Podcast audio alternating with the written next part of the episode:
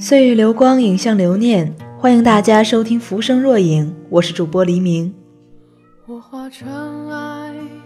人生若只如初见，若我们都是当初的模样，你做处子，我是疯兔。那时你纯洁如白莲，我也乐得张扬赛妖姬。我以为生活是电影，可以在最好的情节戛然而止。我以为我隐藏的已经够好，你也终于可以幸福。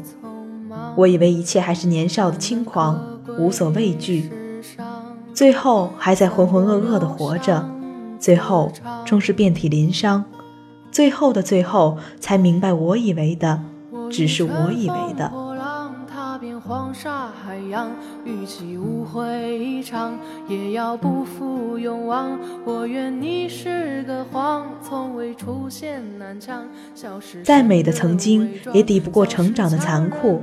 选择了远方，却不能只顾风雨兼程，还想回头看看，是否你还站在原地，微笑着。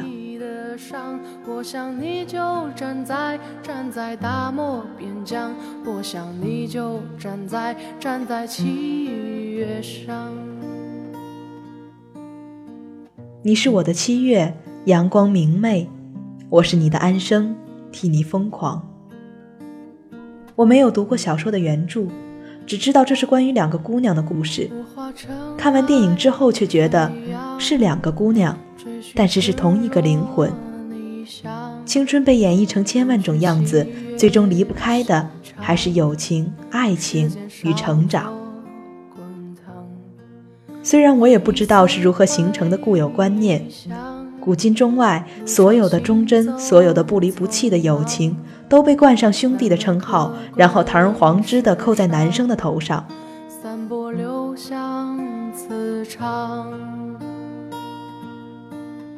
但是七月说。我在意的不是我男朋友把项链送给你，而是我原来爱自己比爱你更多。原来我也有东西与你无法分享，这才是我一生最大的遗憾。我多想成为你的全部，我多希望你的世界只有我就好。安生是流浪之后的安生，七月是渴望灿烂的七月。原来所谓友情，不是生死相依，不是两肋插刀，只是永远说不出相见不如怀念，只是再见的时候，无论相隔多久，无论我们变成什么样子，都好像从未分开过。只是在我终于无法在自己承担的时候，第一个想到的还是你，也只有你。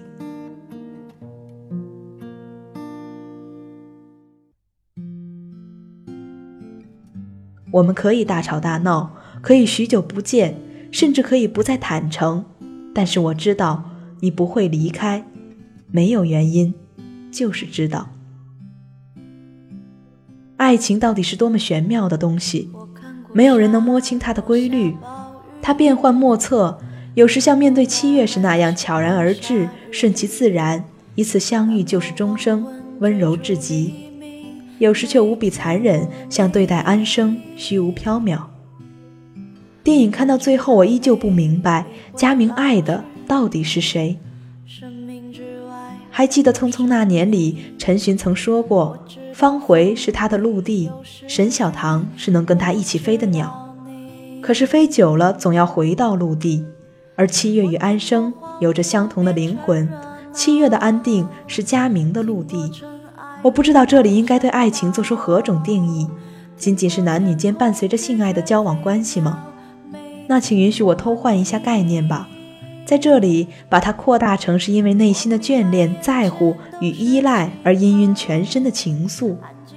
那么安生爱着的一定是七月，而七月爱着的还是安生。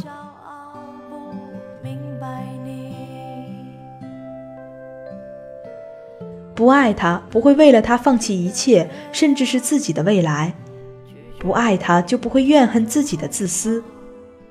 如果踩住一个人的影子，他就不会走远了。七月踩住了佳明，佳明踩住了安生，可是最后离开的还是佳明，因为七月与安生踩住了对方。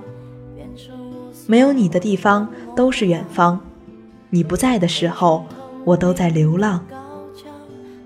青春注定只是成长的祭品，天空中没有我的影子，但我已经飞过。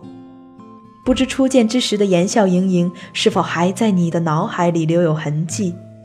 现在的你，就像是镜子里的自己。到底是怎样的成长，让我们变成了彼此的模样？流浪过的安生，终于得到了自己的安生；安定过的七月，最后选择留在了远方。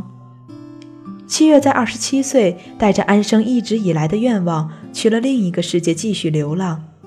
想要只活到二十七岁的安生，却留在了这个世界，带着七月留下的影子，安定的生活。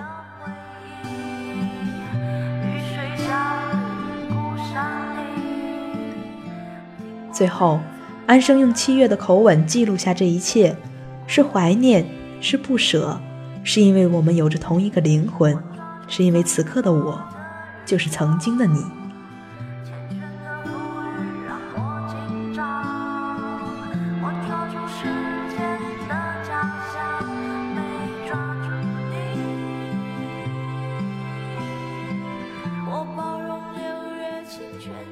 还是会在梦里想起我是如何与你第一次相遇。那日的阳光柔软的刚刚好。那日你嘴角上扬的角度温和的刚刚好，连那日的我都被你的美丽渲染的刚刚好。人生若只如初见，该有多好？没有悲伤，没有泪水。其实现在这样也很好，本就是同一个灵魂，终于还是融入了同一个躯体。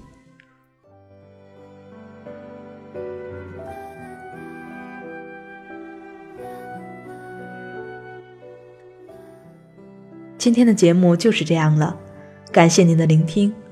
如果您喜欢电台广播，喜欢浮生若影，欢迎加入爱晚 FM 听友群：三三二五五零三零三三三二五五零三零三。祝您可以度过温暖而难忘的一天。感谢本期侧边桌椅，我是主播黎明，我们下次再会。